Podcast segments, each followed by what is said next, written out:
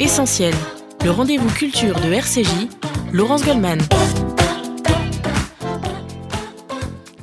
Bonjour à tous, bonjour à toutes. Merci d'être avec nous sur RCJ pour cet essentiel dans lequel nous allons parler des violences faites aux femmes dans le cadre de leur foyer, de ces violences conjugales un peu particulières car elles sont invisibles et encore trop souvent passées sous silence. Il s'agit des violences psychologiques. Fort heureusement, la société commence à les prendre en compte grâce à des femmes qui osent briser les tabous, qui osent prendre la parole pour raconter et dénoncer, qui osent se battre pour que les auteurs de ces violences soient condamnés par la justice. Parmi ces femmes qui ont ce courage et cette force, et c'est souvent très difficile, on le verra. Il y a Yael Mellul, bonjour. Bonjour. Vous publiez aux éditions Michel Lafon Mon combat contre l'emprise et le suicide forcé, le récit de ces années passées sous l'emprise d'un homme violent, mais aussi de ces années, et ce n'est pas terminé, ces années que vous avez consacrées à faire reconnaître les violences psychologiques faites aux femmes comme des violences à part entière. À vos côtés, Juliette Hochberg, bonjour. Vous êtes journaliste au magazine Marie-Claire, vous avez consacré plusieurs enquêtes et reportages sur ce sujet. Vous êtes également une toute nouvelle chroniqueuse sur RCJ. Dans le courant de cette émission, nous serons en ligne avec Diana Atia, les coordinatrices au réseau ESRA, ce service de l'action sociale du FSGU qui prend en charge ces femmes, très souvent mères de famille, victimes de cette maltraitance. Euh, pour commencer, euh, tout d'abord, Juliette Hochberg, pour bien planter euh, le décor de ce dont nous allons parler, un chiffre que vous avez trouvé, un chiffre qui dit tout. Oui, 0,89%, donc moins d'un pour cent des informations traitées dans les journaux télévisés depuis 20 ans concernent les violences faites aux femmes. C'est un chiffre révélé par l'INA, cité par Marie-Claire ce matin. Alors, il y a le milieu quand, écoutez, je, disais que cette réalité est très souvent passée sous bah, silence. Je, suis stupéfaite parce que je, prends connaissance à, l'instant de, de, ce chiffre qui est juste... Euh, je veux dire, c'est euh, c'est tellement euh, euh, en décalage avec avec la, la, gravité de de ces fléaux, parce que c'est des c'est de fléaux dont il s'agit. Hein, quand on parle de violence conjugale, quand on parle de violence psychologique, quand on parle de violence physique, parce que hélas, au bout de ce chemin, eh ben, il y a trop souvent la mort, que ce soit par féminicide, donc par meurtre, assassinat, ou bien par euh, suicide forcé, on en parlera tout à l'heure, mais j'avoue que le chiffre de moins de, de, de moins de 1%, est, euh, c'est affligeant. Et c'est d'autant plus affligeant qu'il y a eu d'énormes progrès qui ont été faits dans le traitement médiatique euh, de toutes ces affaires.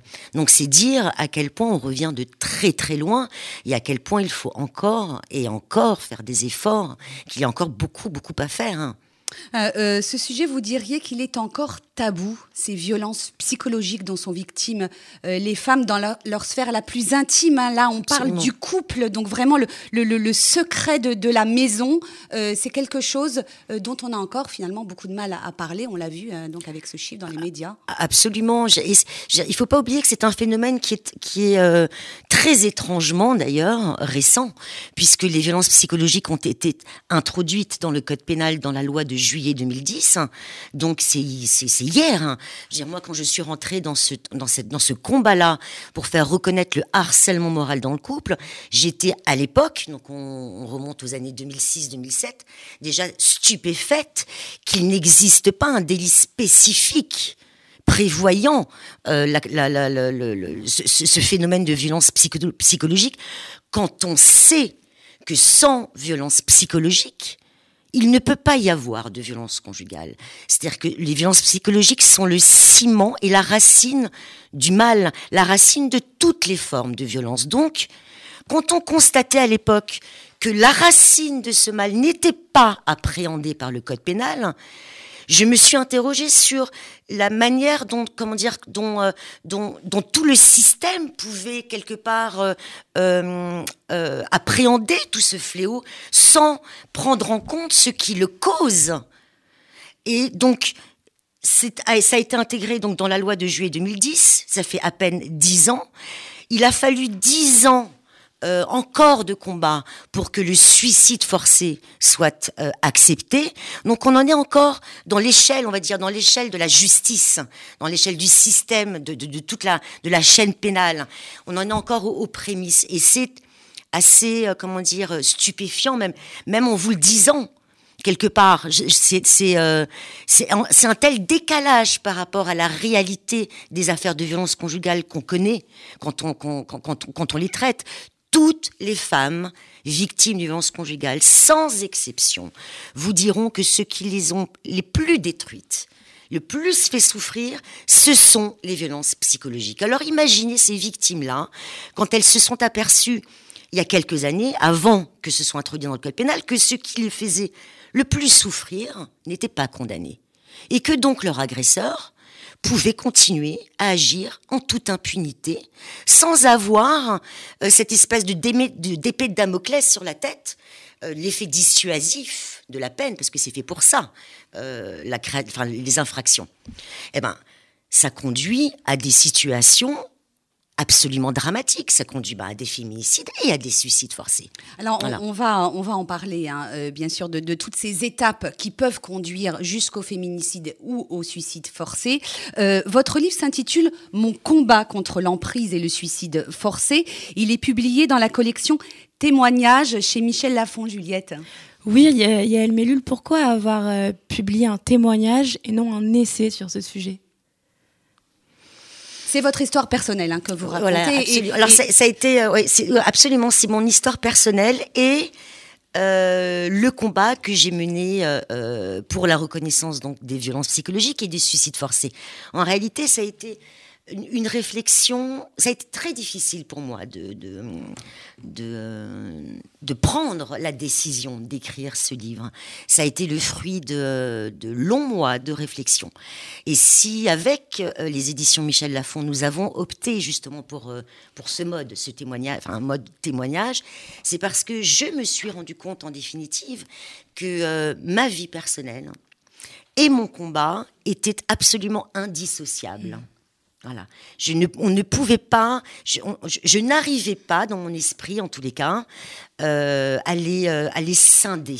Et effectivement, quand, j'ai pris la décision de, euh, bah, d'écrire, euh, ce livre avec Laurence Caracalla, donc la journaliste avec laquelle nous avons écrit cet ouvrage, ça a été, bon, déjà, comme je vous l'ai dit, le fruit de nombreux mois de réflexion, et ça a été quelque chose de très douloureux au départ extrêmement difficile parce que c'était euh, la première fois, la première fois que, euh, j'en perds même ma voix quoi. C'était la première fois que euh, que je me racontais. Et donc, et c'est vrai que en écrivant le livre, en me racontant, c'est aussi à ce moment-là que nous nous sommes aperçus à quel point l'un n'allait pas sans l'autre. Le, le, privé, mon, mon, ma vie euh, englober en réalité euh, euh, mon combat et, et mon intimité, quoi, quelque part. vous avez été mariée pendant plusieurs années à un homme dont vous étiez très amoureuse, mais cette relation a vite tourné au cauchemar, un, cauchemar dont vous avez eu du mal à, à, sortir. À partir de quel moment vous avez commencé à comprendre que vous étiez sous l'emprise de cet homme? Ça commence euh, par ça, hein, la prise de conscience que quelque chose ne va pas. Absolument. Alors, ça a été euh, assez. Euh, ça, s'est fait au bout de plusieurs mois. Parce que, comme la majorité, enfin, comme toutes les victimes d'ailleurs, nous passons toutes par cette phase de séduction qui dure plus ou moins longtemps, où l'homme qu'on a en face remplit en réalité toutes les cases euh, de, des rêves de petite fille qu'on peut avoir sur, un, sur le prince charmant, quelque part. Donc il répond à toutes les attentes, euh, que ce soit euh, dans les mots euh, donc ça va être, euh, je sais pas, ça va être des poèmes, ça va être des chansons, ça va être euh, des déclarations d'amour à n'en, plus finir, même les actes, je dirais, ça va être des week-ends, des surprises, des cadeaux. Enfin, je veux dire, ça va être un petit peu comme la réalisation d'un, d'un rêve de petite fille, d'autant que pour moi, il s'agissait d'un deuxième mariage. Donc, ce, pour beaucoup de femmes, j'imagine qu'un deuxième mariage, c'est là où on a encore plus quelque part envie d'y croire. Voilà. Après un échec, après une, énorme déception, moi je suis restée mariée de nombreuses années avec le père de mon fils, plus de dix ans, donc c'est quelque chose qui, c'est une tranche de vie importante. Euh, et donc moi j'y croyais encore, à l'amour. Et j'y crois encore d'ailleurs. Hein. Donc euh, et voilà, il y a cet homme qui est arrivé qui, euh, qui pour moi représentait mon idéal. Et ça a duré plusieurs mois jusqu'à ce qu'effectivement les premières signes apparaissent. Alors c'est c'est extrêmement insidieux parce qu'on va passer d'une phase de de surcompliment, d'idéalisation quelque part, un peu comme si on devenait une icône. Et au fur et à mesure, il va y avoir euh, du dénigrement qui va commencer à, apparaître, des petites humiliations, euh, que ce soit au niveau professionnel, au niveau, euh, du rôle maternel, hein, en tant que mère, en tant que femme, en tant que fille aussi, par rapport à, la famille. On va commencer à toucher les parents, on va commencer à toucher l'entourage, on va commencer à isoler. C'est très insidieux en fait. C'est extrêmement insidieux parce que tout ça ne se fait évidemment pas d'un coup. Parce que si cela se faisait d'un coup, eh bien, nous partirions. Et puis, ça se fait également de manière très secrète, en fait, juste dans l'intimité du couple. Ça, c'est la spécificité. Si vous voulez, c'est la condition sine qua non pour que l'emprise et les violences psychologiques puis physiques s'installent. C'est il faut que ça, cela se produise dans le huis clos. Il faut que la victime soit isolée de tout le monde pour que justement, il ne puisse pas y avoir de regard tiers, de regard extérieur sur la situation qui serait susceptible, éventuellement, de faire prendre conscience à cette femme de ce qu'elle vit. Parce que s'il y a un tiers qui arrive et qui est témoin d'une scène de violence, eh ben, il va le dire à la victime, ce que tu vis est inadmissible. Ce que tu vis est insupportable et ce que tu vis représente et caractérisé par une infraction pénale. Voilà. Donc il faut partir. Et donc, pour éviter justement qu'il y ait ce regard critique sur la situation, eh bien, on isole la victime. Et on lui fait perdre, au fur et à mesure, tout doucement, on lui fait perdre son discernement. Justement, en alternant des périodes de grande séduction, donc un retour à la phase première, et des séquences voilà, d'humiliation, d'insultes, de dénigrement, euh, de chantage, de harcèlement, euh, de surveillance, de contrôle.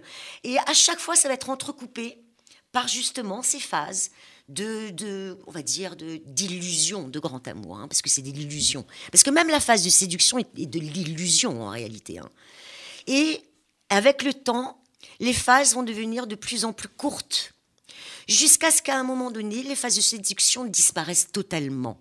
Justement, quand précisément l'agresseur va se, va, va, va se rendre compte que l'emprise est suffisamment forte, quand il va se rendre compte qu'en face, il a une victime qui est complètement détruite psychiquement, qu'elle n'a plus de discernement, euh, que toutes ses résistances psychiques ont cédé, et à ce moment-là, il n'a plus besoin de passer par ces phases de séduction. Et c'est à ce moment-là où risque d'intervenir la violence physique. Alors juste euh, pour revenir sur ces violences psychologiques, euh, Juliette Hochberg, euh, vous avez écrit plusieurs reportages hein, dans le magazine Marie-Claire sur ce sujet, notamment un que j'ai lu et j'ai trouvé très intéressant parce que ça participe justement de, de, de, ce fonctionnement, de ce harcèlement psychologique, c'est la violence économique comme arme de domination. Et ça c'est très important, ce sont les hommes qui tiennent les cordons de la bourse et qui distribuent parcimonieusement l'argent pour les courses à leur, à, leur époux les, témoins, euh, les femmes interrogées me parlaient de, de deux fonctionnements euh, dans, leur, couple où les hommes euh, leur distribuaient au compte-gouttes, c'est-à-dire si elles avaient besoin d'aller acheter un saumon et d'autres courses alimentaires, c'est lui qui décidait de la somme donnée, vraiment, c'était pour chaque course, ou c'était un fonctionnement par par euh, argent de poche comme un enfant euh, une fois par semaine, donc c'est forcément infantilisant. Il n'y a pas de violence économique sans violence psychologique, ce que m'expliquait aussi euh, une, une experte du sujet interrogée, qui qui m'expliquait que la violence psychologique était forcément euh, accompagnée de dénigrement, d'insultes, euh, de, de, dénigrement par rapport à, sa position de, femme au foyer, euh, c'est-à-dire de femme qui ne rapporte pas l'argent pour la famille alors que les tâches qu'elle fait leur permet d'éviter certains coûts. Donc c'est, il faut se sentir légitime. et, mais on est, on est perpétuellement dénigré quand on est sous l'emprise de cette violence, enfin d'un homme violent, la domination. Euh, on, va marquer une pause dans, dans, cette émission. Restez avec nous sur RCJ. On se retrouve dans un instant en compagnie de Yael Mellul pour son livre Mon combat contre l'emprise et le suicide forcé, en compagnie de la journaliste Juliette Hochberg. Et nous écouterons un témoignage d'une femme euh, qui vit aujourd'hui en Israël et qui a été victime pendant des années de harcèlement psychologique et physique de la part de son conjoint. Elle est soutenue par le FSJU Israël. À tout de suite sur RCJ. Vous êtes sur RCJ.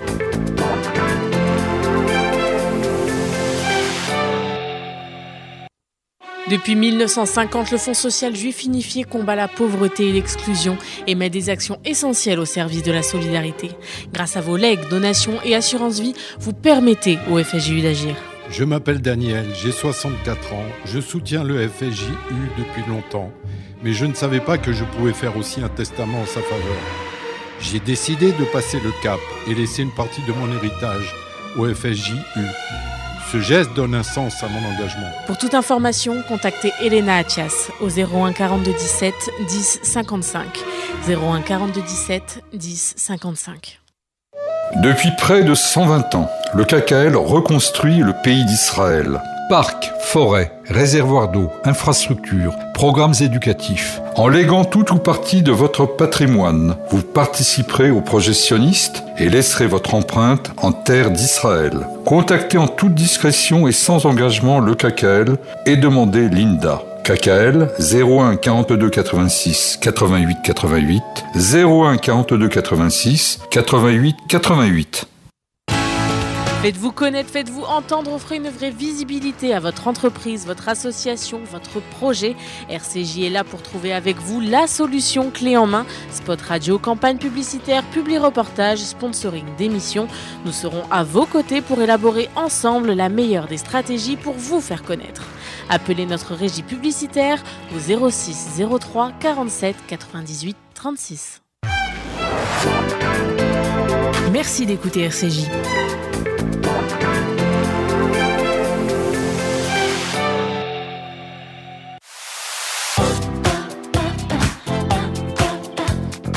Essentiel, le rendez-vous culture de RCJ, Laurence Goldman.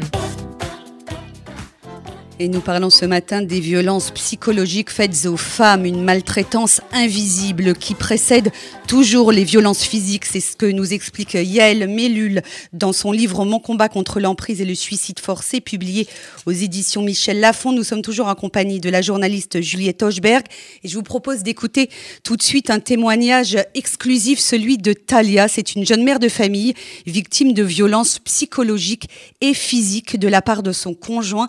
Elle vit en Israël. Elle est soutenue par le FSJU Israël. Écoutez bien, euh, sa voix a été modifiée pour préserver son anonymat. Talia.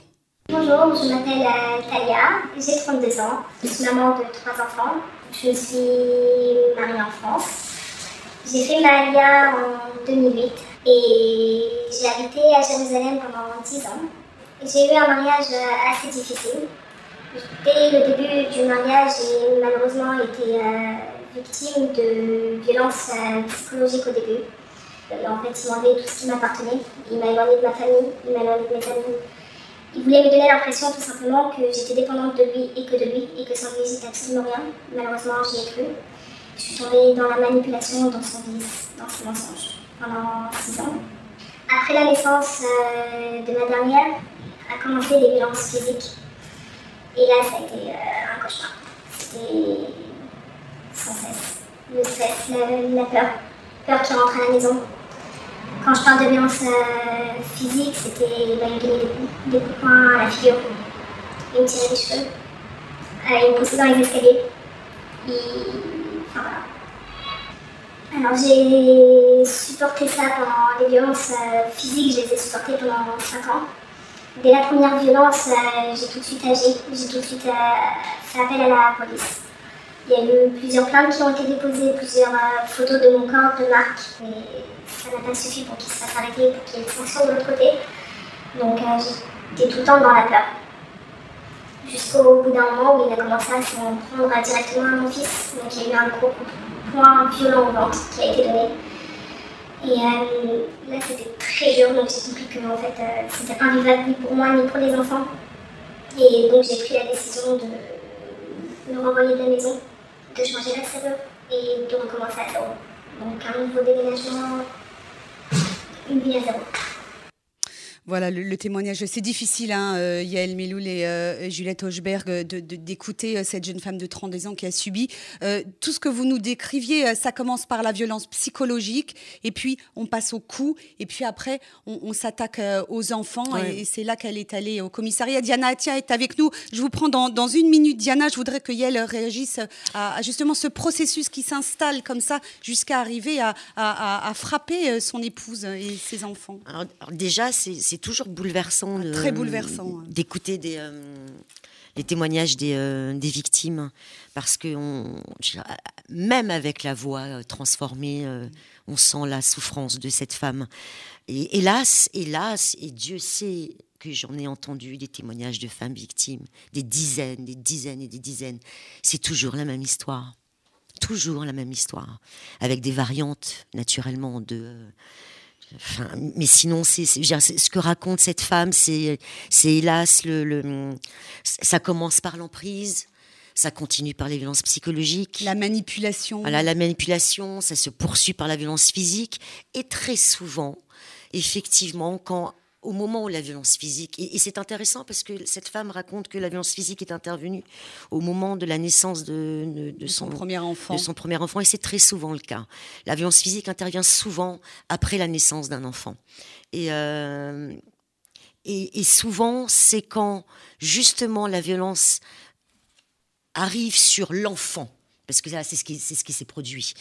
Euh, c'est ce qui va donner ce sursaut à, la, à la victime pour partir. Ce qui peut paraître étrange parce que c'est comme si elle elle, elle a supporté. Elle n'existe plus. La violence qu'elle subit devient quelque chose de normal, quelque part. Son quotidien. Voilà, c'est son quotidien, c'est quelque chose de normal. Et elle, elle, elle pourrait, hélas, euh, le supporter encore, justement, en raison même de cette emprise. Et aussi parce qu'elle n'a pas de force pour partir. Sauf quand il quand l'agresseur va toucher aux enfants. Là, ça va, ça va, pour beaucoup de femmes, ça va être le sursaut. Voilà, c'est le, c'est pas, c'est ne pas, c'est pas son instinct de survie à elle qui va faire qu'elle part. C'est l'instinct de survie pour, ses, enfants, pour protéger ses enfants. Diana Atia est avec nous par téléphone. Bonjour Diana. Bonjour Laurent. Vous êtes coordinatrice au réseau ESRA au FSJU qui vient en aide aux personnes en difficulté. Parmi ces personnes, il y a ces femmes victimes de violences conjugales. On vient d'entendre le témoignage de Talia qui est soutenu par le FSJU Israël, hein, par euh, Myriam euh, Fedida. Ce, profil de femmes victimes de violences conjugales, euh, vous les croisez dans votre exercice quotidien, Diana, au, au réseau ESRA oui, tout à fait. Nous recevons très régulièrement, malheureusement, des appels de femmes qui, en fait, euh, au travers de demandes matérielles, euh, c'est souvent par là que la relation s'installe. Elles sont en situation de demander des aides matérielles, des aides alimentaires. Euh, elles nous exposent des difficultés locatives. Et c'est par ce biais-là, en fait, qu'elles finissent progressivement par nous dévoiler leur, leur situation leur situation de couple, leur situation au domicile. Euh, c'est vrai que le plus difficile pour ces femmes, en tout cas c'est comme ça que moi je le ressens un peu dans mon quotidien professionnel, euh, le plus difficile c'est de briser le silence. C'est voilà, c'est de partager en fait leur statut de victime dont elles n'ont même pas forcément encore conscience en fait. C'est finalement en exposant leur situation, en, en mettant des mots sur ce qu'elles ressentent, qu'elles finissent par comprendre qu'elles sont finalement victimes elles acceptent en fait euh, cette situation des fois pendant des années. Donc euh, voilà, c'est au-delà des aides d'urgence que, nous, au, réseau ESRA, au FSJU, on, peut, proposer évidemment. Euh, c'est aussi, euh, voilà, notre rôle, c'est aussi déjà d'accueillir cette parole, de les écouter, de les informer sur leurs droits en tant que victimes, qu'est-ce que dit la loi? Comment elles peuvent être protégées de ça, justement? Euh, Parce que tout ce processus-là, il peut être très très long. Et justement, nous, on essaye avec nos mots, avec notre accompagnement, euh, voilà, déjà de leur faire accepter cette position de victime pour qu'elles en arrivent à porter plainte. Parce que malheureusement, la loi dit que s'il n'y a pas de plainte, euh, ben, le processus de protection juridique ne peut même pas se déclencher. Et je rebondis un petit peu sur, ce qui a été dit tout à l'heure par rapport à cette violence psychologique. C'est extrêmement vrai. Et parce que finalement, cette violence psychologique, elle est même pas matérialisée. On ne la matérialise pas. Donc, euh, il faut attendre une situation de crise pour, euh, pour voilà, pour, pour en arriver à comprendre qu'elles sont vraiment victimes ou alors un passage à l'acte sur les enfants. Voilà un petit peu ce que je peux, ce que je peux dire de ce que je ressens et aussi cette, euh, cette situation de dépendance matérielle dans laquelle elles sont installées avec leur conjoint. Euh, Diana, vous, vous direz qu'il y a un profil de ces femmes victimes de violences conjugales ou est-ce que ce sont euh, tous les âges, toutes les catégories sociales qui sont concernées? Ça peut arriver à n'importe qui parmi les femmes que vous rencontrez? Absolument, il n'y a, pas, a pas de règle là-dessus. alors, pour la, pour la petite histoire, euh, ces dernières années, moi, j'ai accueilli plusieurs femmes, euh, plusieurs femmes de plus de 60 ans. Donc des femmes, euh, potentiellement des personnes retraitées ou âgées, euh, qui vivaient ça déjà depuis des années, qui vivaient ça depuis des années qui ont, qui ont construit en fait leur relation de couple autour de ça. C'est-à-dire que, euh, voilà, et, et c'est finalement pareil, de la même façon, au travers d'une demande matérielle, d'une demande d'aide alimentaire, d'une demande très anecdotique en fait, hein, que euh, qu'on s'est rendu compte et qu'on les a mis face à leur réalité euh, de victimes, de victimes de violences. Alors évidemment, hein, c'était très souvent des violences psychologiques, une forme de harcèlement en fait, hein, euh, qu'elles vivaient au quotidien. Et malheureusement, enfin je dis malheureusement parce qu'en fait, cette position de victime, jusqu'à maintenant, elle ne la ressentait pas comme ça. Euh, comme il n'y a pas eu de passage à l'acte physique, pour elle, elle n'était pas victime finalement. Donc euh, oui, je, je, je, peux vraiment dire que ça touche toutes les classes sociales, euh, voilà, toutes les classes socioculturelles, tous les âges. Euh, et voilà, c'est très souvent aussi quand il y a des enfants hein, que, que, le problème se pose, parce que évidemment quand il y a un passage à l'acte sur les enfants, là tout de suite, c'est le point de non-retour pour les femmes. Voilà, absolument. absolument. Euh, Diana, euh, donc le, le, FSJU France, comme le FSJU Israël, vient en aide à, ces femmes en détresse. On peut donner peut-être le numéro de téléphone du réseau Ezra qui vient en aide à ces femmes victimes Oui, 01 55 43 11 20. 01 55 43 11 20. Donc nous, on est évidemment en mesure d'accueillir cette parole, de les écouter mais aussi de les euh, orienter. des, des, aides, des aides d'urgence hein, et, de, et, de, et, de, les orienter au mieux pour qu'elles soient protégées. Diana Tia, merci euh, infiniment d'avoir été avec nous dans cette émission. Je rappelle que vous êtes coordinatrice au réseau Ezra du FSU qui vient en aide aux personnes en difficulté dans notre communauté. Yel euh, Miloul, euh, Diana Atia nous parlait de, de, de ces femmes au-delà de, de, 60 ans. D'ailleurs, Juliette, vous avez consacré un, un article à, à, ces femmes seniors. Est-ce qu'il n'y a pas aussi ces femmes qui subissent cette, cette, ce harcèlement psychologique depuis des années sans même s'en rendre compte Il n'y a pas aussi un facteur, j'ai envie de dire, culturel ou générationnel c'est une, c'est, une évidence. Et il faut aussi, alors c'est très important aussi euh, euh, de, de, le, de, le, préciser, il y a beaucoup de féminicides euh, chez les personnes chez âgées. Les personnes âgées. Euh, et c'est terrible, hein, c'est terrible parce que c'est c'est effectivement, je pense que c'est euh, culturel, mais il y a aussi autre chose. Il faut bien comprendre le concept de l'emprise et ce que ça fait. Parce que quand on dit, par exemple, à une femme victime, quand on reproche à une femme victime de ne pas être partie plus tôt, c'est qu'on n'a absolument rien compris à ce que sont les, violences, les violences conjugales. Et quand une femme euh, euh, se rend compte à 60 ou 70 ans qu'elle est victime de violences parce qu'elle a été sous emprise toute sa vie, c'est déjà un exploit qu'elle s'en rende compte. Parce que plus l'emprise s'installe, et en réalité, moins la victime est en capacité de partir. Plus le temps passe et plus la victime est prisonnière et plus la victime est enfermée dans cette prison mentale. Et donc plus il lui devient difficile de partir, voire impossible. Imaginez-vous ce que ça peut être 10 ans, 20 ans, 30 ans pour certaines, pour certaines 40 ans d'emprise. Il y a ça, il y a les, les psychiatres apparentent l'emprise à un lavage de cerveau. C'est un lavage de cerveau. D'accord? Donc, c'est-à-dire que tous les repères sont inversés. Est-ce que vous imaginez ce que c'est que de ne plus avoir de discernement, ne plus savoir prendre de décision, ne plus avoir, ne plus avoir de libre arbitre? Être, comment est-ce qu'on peut expliquer qu'une femme puisse tolérer d'être à ce point bafouée, à ce point battue, la violence physique, à ce point humiliée et rester Qu'est-ce qui explique ça?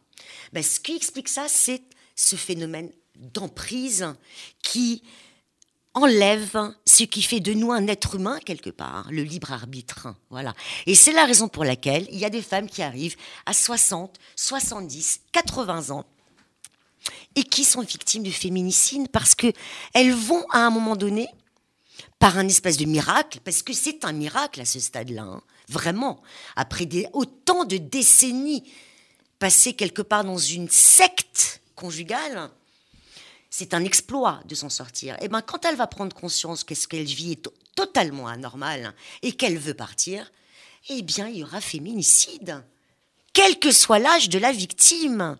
C'est la raison pour laquelle il faut absolument qu'on trouve le moyen que le débat public soit centré sur, sur l'emprise, ce sans quoi rien n'existe.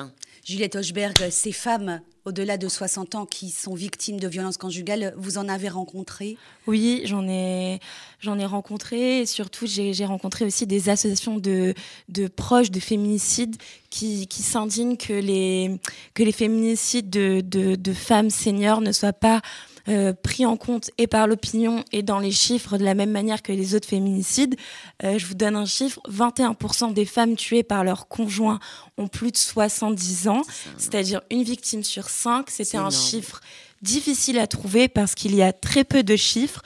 Euh, sur le portail euh, du gouvernement dédié, arrêtons les violences, ne sont pas pris en compte, euh, ne sont pris en compte que les femmes âgées de 18 à 75 ans, et cela pour des pour des raisons de difficulté de d'enquête, de sondage, puisque les sondages aujourd'hui et les et les enquêtes sont faites par Internet. Les personnes âgées sont parfois en rupture numérique et, les, et les enquêtes téléphoniques seraient trop coûteuses.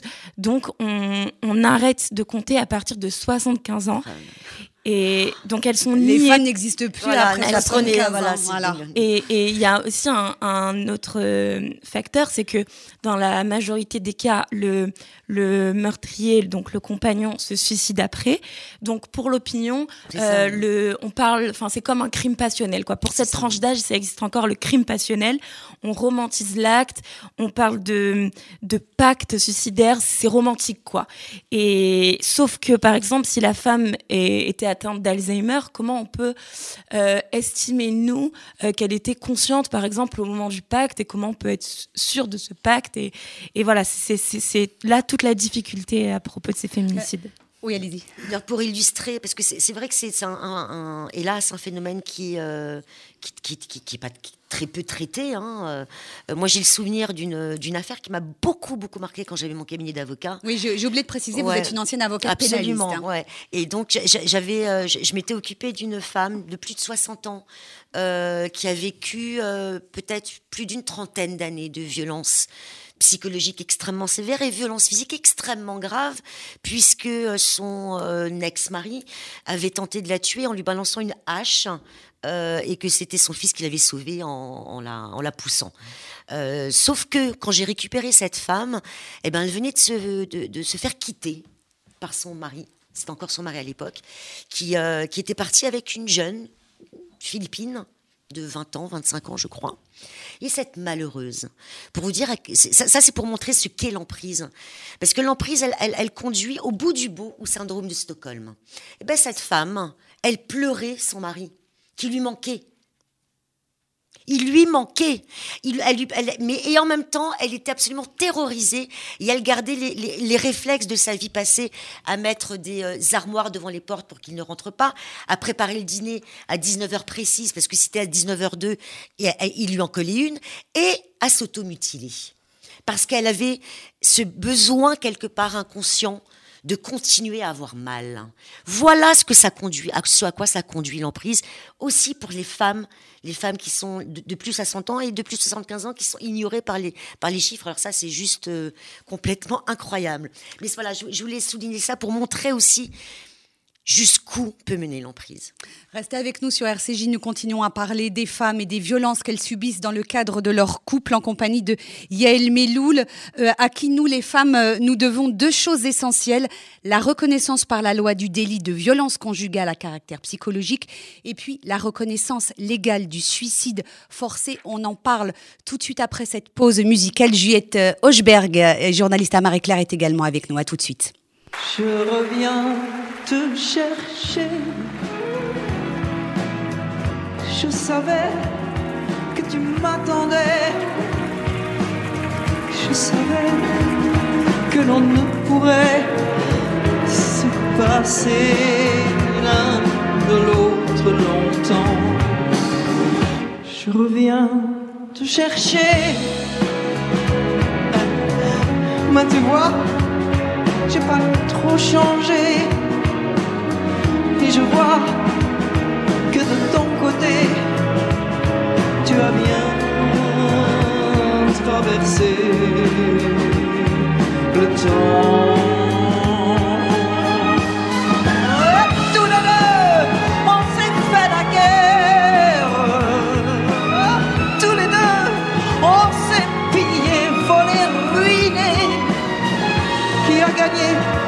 Perdu, on n'en sait rien, on ne sait plus, on se retrouve les mains nues. Mais après la guerre, il nous reste à faire la paix.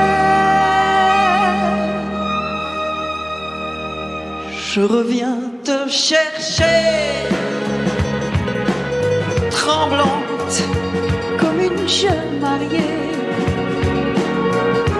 Et voilà, je suis bien embêtée avec mes larmes et ma tendresse, c'est le temps. Je reviens te chercher. J'ai l'air bête sur ce palier. Et de moi viens m'embrasser. Un taxi est en bas qui attend. Je reviens te chercher.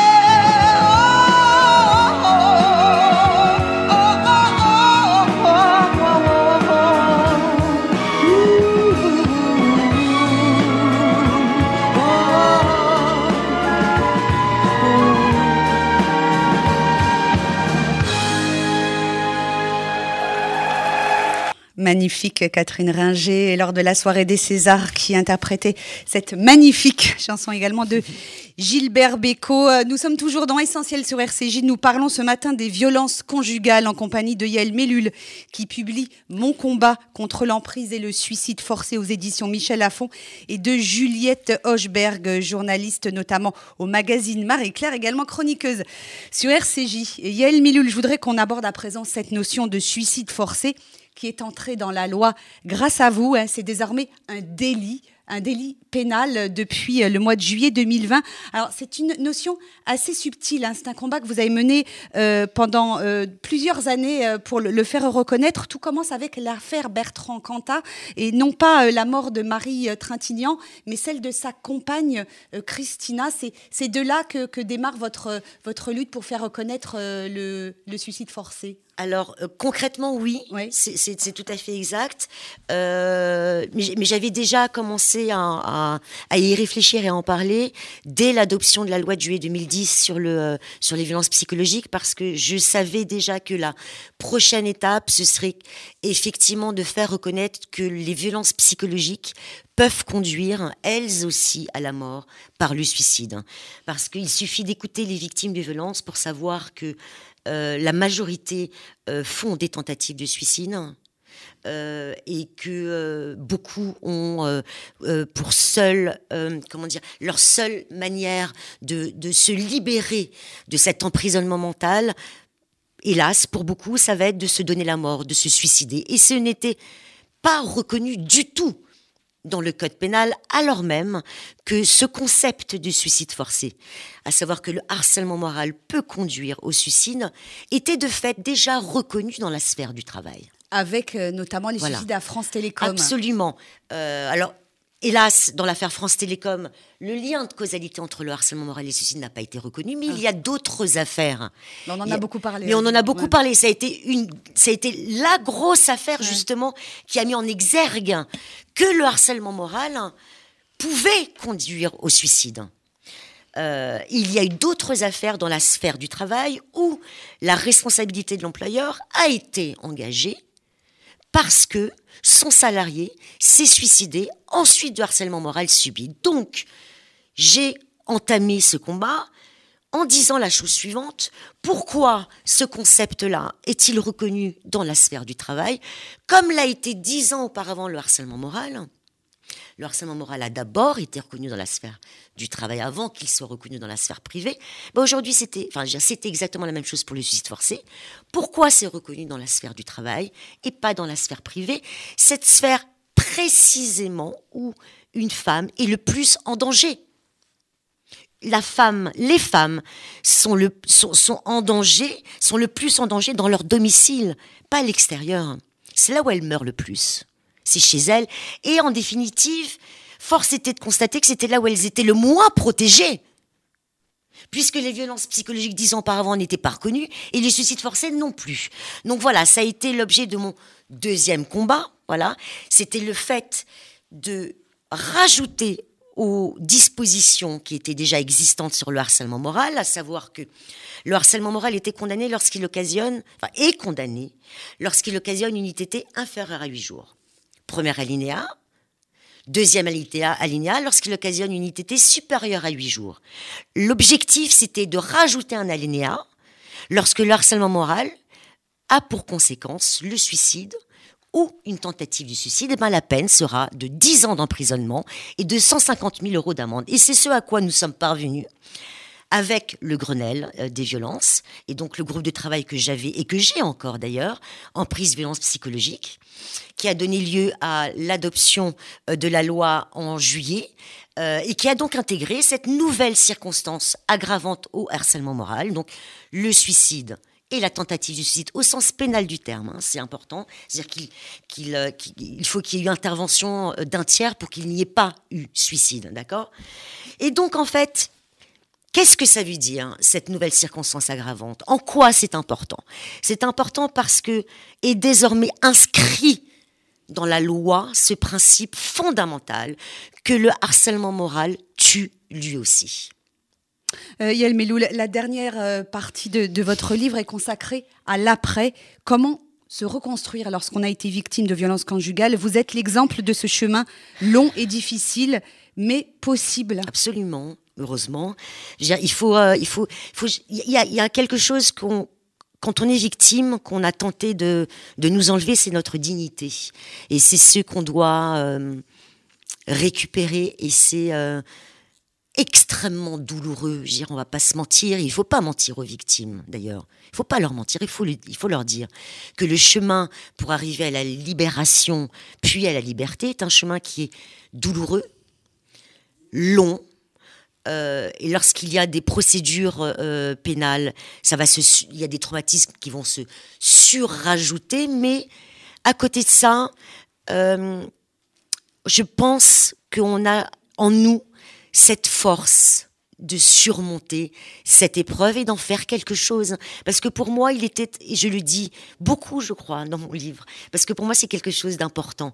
Il était totalement inenvisageable pour moi d'avoir traversé ces, épreuves euh, sans en donner un sens. Voilà, moi, ça a été ma manière de euh, dépasser euh, ces douleurs.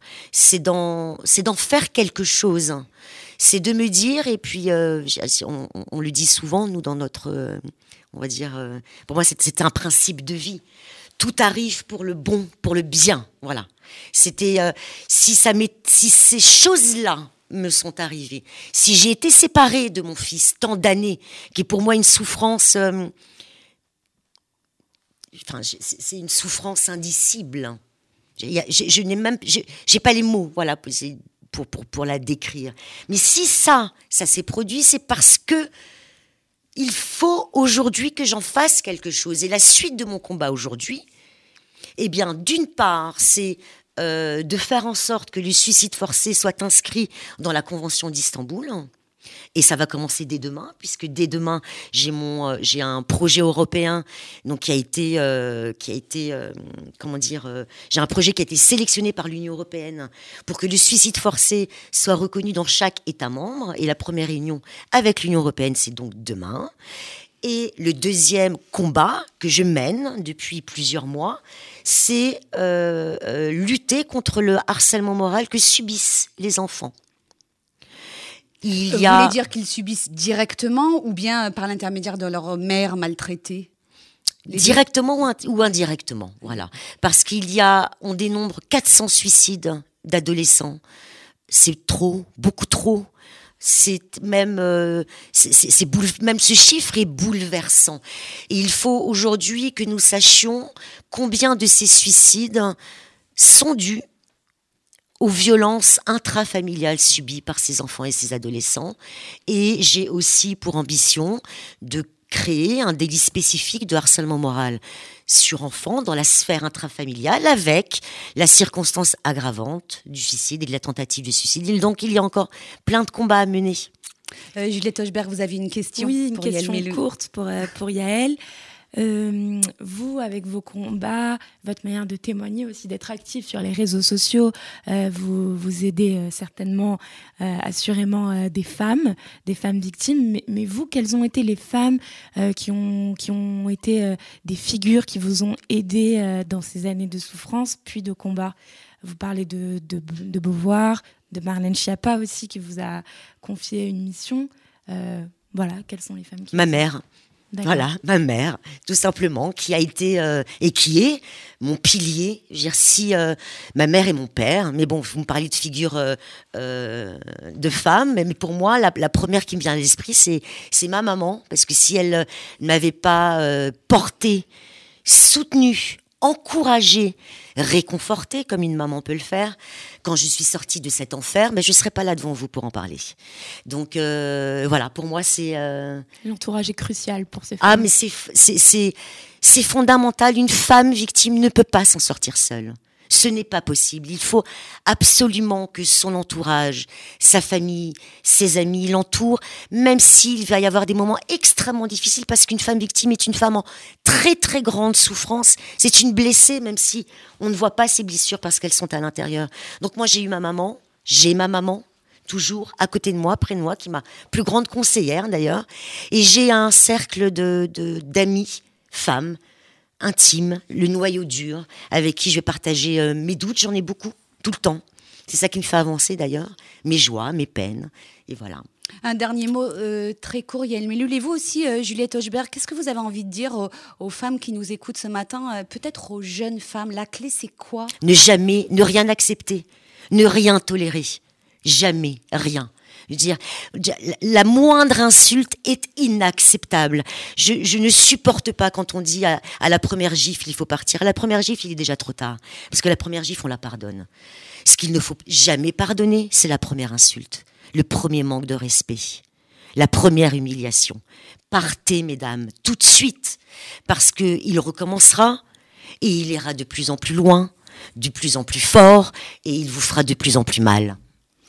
Je dirais ne pas ne pas avoir honte, puisque euh, la victime euh, n'a pas à avoir honte, euh, c'est à, son agresseur d'avoir honte, ça c'est important, on le dit, mais je pense qu'il faut le marteler. Et des témoignages sur les réseaux, des livres en ce moment qui paraissent sur tous les sujets, je pense à Camille Kouchner et l'inceste, permettent aussi de, de ne plus avoir honte pour les lecteurs et les internautes lectrice. Merci Juliette Hochberg d'avoir été avec nous dans cette émission. Merci infiniment Yael Meloul pour ce témoignage très fort, euh, bouleversant, dans lequel je pense beaucoup euh, se reconnaîtront. Mon combat contre l'emprise et le suicide forcé, c'est publié aux éditions Michel Lafon. Vous êtes sur RCJ.